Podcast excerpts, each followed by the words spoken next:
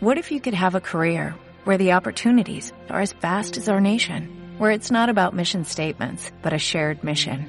At U.S. Customs and Border Protection, we go beyond to protect more than borders, from ship to shore, air to ground, cities to local communities. CBP agents and officers are keeping people safe.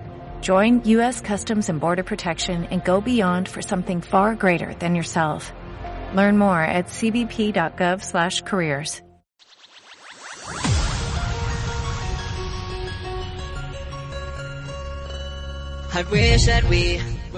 Ohio gozaimasu, bienvenidos a Play Kawaii. Eh, Konnichiwa, Alejandra Senpai. Muy Jo, bien, es que eh, siempre se me has olvida. dudado, has dudado. Sí, sí, sí. eh, A veces se me olvidan las palabras. No pasa nada, nos pasa a todos, tanto en español como en japonés, ¿no? Sobre todo- yo soy todo en japonés. Se me olvida todo. Todo en japonés. Bueno, pero no pasa nada porque para eso está esta sección, ¿no? Mm, Para recordármelo de vez en cuando y traer juegos increíbles del mundo Sí. del anime. Hoy traigo un juego... Tú me vas a regañar porque yo los llamo antiguos, ¿vale? Porque para mí el 2012 pasó hace ¿Pero mucho, mucho, dices? mucho. Pasó esto mucho, estás- mucho. Yo en el no, te has 2012 pasado era, era... Estaba en mi época gótica, creo, no lo sé. O sea, ha pasado mucho, mucho.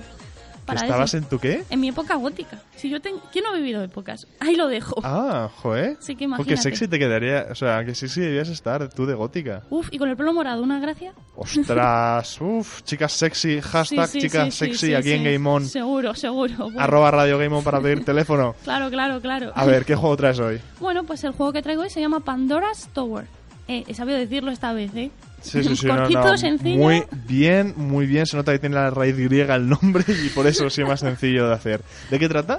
Pues bueno, el argumento en sí nos mete en el papel de un joven soldado llamado Ero que está destinado a recorrer varias torres repletas de peligros para salvar, eh, para salvar a su mejor amiga, a su mejor amiga, repito, de una, terri- de una terrible maldición que la está matando. Mejor ver. amiga, repito, que, que todo Sí, el mundo dice... Pero "No, se respeta se respeta el viejo canon de salvar a la princesa. no, es que esta no llega a ser princesa, ahora Bueno, te iré explicando. Vale, pero que, el, si- que lo de salvar a alguien, el Sí, caballero sí. que va salvando a una mujer, o sea, eso es lo mismo. Sí, pero es que en este caso, digamos que. eh, es que no te voy a resvelar nada. Ala. Anda, tú, tú sigue dando datos. ¿Cuándo salió? ¿Qué has dicho que Bueno, era 2012? Sí, salió el 13 de abril del 2012, 2006 en Japón y tiene un PEGI 12, así que podemos aquí todos los presentes, tú y yo, jugarlo. ¿Ah, sí? ¿Seguro? Yo mentalmente tengo 7 años. Pero ya, ya bueno, lo sé, pero te lo perdono. ¿En qué se puede jugar? En Wii y en Wii U. Hmm. Bueno, la Wii abandonada que he dicho, hombre, pobrecita, no la he traído nunca. No, pero a ver, es que en 2006 sí... Ya. eh, no, espérate. Ah, Pero en Japón Uy, ya no. estaba, en Japón ya estaba la Wii, que es lo que ibas a decir. Aquí no, pero allí sí. Es Que nos llevan Da, rabia, ¿verdad? Cuando, cuando Sí, un juego sí. sale antes en otro sitio. Bueno, su desarrolla- desarrolladora es Gambario, que curiosamente siempre se ha dedicado a los mangas y tiene juegos ahí sueltos, como bueno, pues que me voy a hacer un juego, ¿sabes? Como que venga, yo lo intento, si sale bien.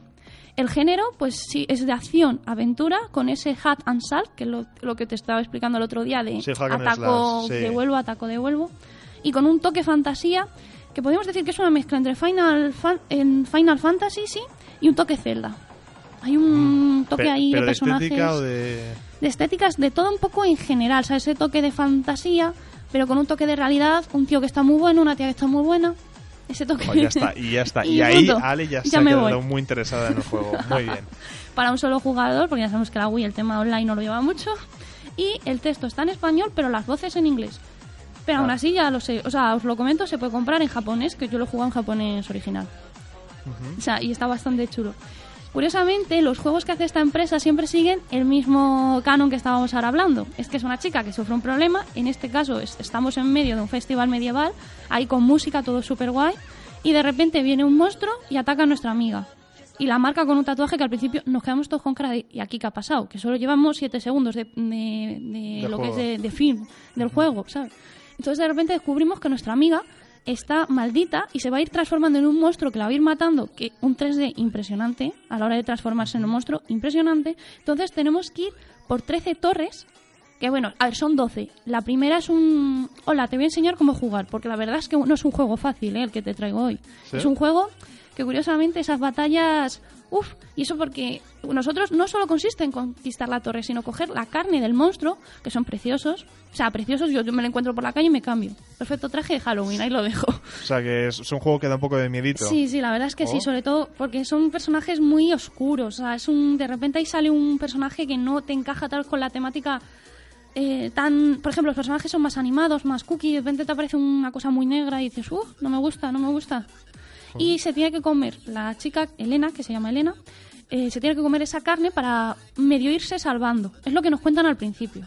Y ahí lo dejo porque no voy a hacer spoilers. Oh, creo que ya sé cómo va la historia, pedazo de spoiler has hecho. Lo sé, lo sé, pero bueno, ahí A lo ver, dejo. continúa. Bueno, es que a ver, es que es un juego de hace cuatro años. Ya, ya, no es que es complicado, es muy complicado. Pero bueno. Eh, pues eso, lo que te vas diciendo, esto no es un paseo tranquilamente que vas de torre en torre pasándolo tranquilamente. No, no. Tienes unas bestias que la verdad es que son difíciles ahora de jugar. Igual que tenemos pequeños puzzles, un poco ahí de rompecabezas, y también tenemos pequeños momentos de exploración y también un punto muy fuerte del juego, como te estaba diciendo, eran los combates, porque tenemos batallas que aunque es un slap, un hat slap, hat and slash. sí, mi inglés como siempre, es bastante duro y es un momento bastante estresante porque son botones muy precisos. O sea, si no das en ese minuto, despídete de la partida. Creo que ese, ese- ese segundo, pero vale, te entiendo. O sea, que Sí, sí, es- o sea, es segundo muy rápido. minuto sí es muy... No, o sea, o que tienes que tocar dos botones. Yo la verdad me he estresado mucho con este juego, ¿eh? Y además que hay dos tipos de jugabilidad. Si mal Sí. lo me has escrito, es que estoy aquí leyendo un poco Si esa estás reseña ahí, que ha estás hecho. haciendo un poco ahí. Pues sí, tiene realmente dos formas de jugarlo, que es la parte que podemos ir más explorando y ya si nos centramos en la parte que tiene más chicha, que es más bien cuando estamos dentro de las torres, donde ya podemos encontrar objetos y cosas que nos van a ir ayudando. O, por ejemplo, podemos encontrar armas como la cadena de oraclos, que es... Es que tiene un poco ahí la mitología, no sé si te has dado cuenta. Hombre, un poquito. Un poquillo ahí tira. Que son armas que, sinceramente, cualquier diseñador de videojuegos yo creo que se enamoraría. O sea, es un diseño elegante, bonito y que da ganas de tener uno en la vida real, no te voy a mentir. Todas las armas te dan ganas de tenerla. Sí, casi todas, la verdad. Hasta los cuchillos molan, vamos a ser realistas. Son cuchillos mágicos, ¿sabes? No es un cuchillo de, mira, un cuchillo, no, no, que es un cuchillo mágico, que te hace algo más. Todos encima tienen el ataque sorpresa, que tal vez haces algo que de repente te dice en medio de la batalla, aprieta este botón, que tú dices, ah, pues esto no me ha venido en la guía, tal, y hace una especie de transformación, no sé qué, y ahí hay un toque el fantástico este que te estaba diciendo, que vale, tal vez te dan una pistola, pero es una pistola mágica. Entonces hay el toque fantasía y vamos mezclando. Eso siempre además le da riqueza y hace que, aunque sea un juego difícil, no sé, que, Mm. que lo disfrutes. La variedad de objetos además siempre te hace un poco ese rol de, oye, no, yo quiero ser más de ataques a distancia, quiero ser más de ataques cercanos. Eso ayuda muchísimo. También una característica es que te vas a sentir muy integrado en lo que es el entorno y los personajes los, acabas- los vas a acabar adorando porque tienen una madurez a lo largo de lo que es el recorrido de la historia. Lo único que le voy a poner un poco pega es que no, tal no se ha explotado tanto en Wii y que la música a mí, un decora fantástico, un diseño fantástico, pero no la han explotado demasiado lo que es la música. Cosa- Me faltaba música épica. Pues te- la próxima vez te la traes y así la vimos de fondo, ¿vale? Vale, Para vale. saber si es buena o Me mala. parece bien. ¿Qué nota le pones? Le voy a poner un 7 y medio. Siete y medio. Pero porque me ha gustado mucho la historia. Pues nada, Pandora's Tower, eh, un juego hack and slash, como una poco de aventura, buena historia, mucha acción, muchos objetos para que puedas jugar a tu rollo y una buena historia, ¿no? Sobre todo una buena historia. Historia.